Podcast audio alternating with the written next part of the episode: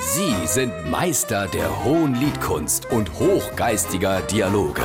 Sie sind Langhals und Dickhop. Jetzt auf SR3 Saarlandwelle. Ich finde das klasse, dass du im hohen Alter noch den Motorradführerschein gemacht hast. Ich han do immer davon geträumt und irgendwann hatte ich einfach keine andere Wahl mehr. Mir ist eigentlich gar nichts anderes übrig blieb, als mir Motorrad zu kaufen. War der Drang so groß? Nee, die Garage und die Infahrt waren so leer.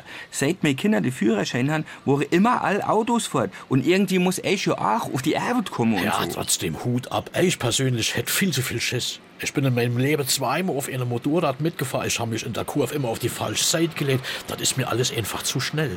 Ich han dich auch noch nie auf einem Fahrrad gesehen. Da habe ich ja auch gar nichts dran. Ich habe mich als Kind immer dermaßen abgelehnt. Wenn du vom katholischen Kindergarten Richtung Schulhof gefahren bist, da war doch immer früher so Brickelje. Ah, wo haut die Straße Richtung Sporthall geht. Genau dort. Dort ist mir auf dem Brickelje die Kid vom Fahrrad abgesprungen. Ich habe mich vorne über der Lenker auf der Schulhof verabschiedet. Ah, und da war früher noch diese rote Erde, wie auf der alten Sportplatz. Ja, ich war verschorbst von unten bis oben.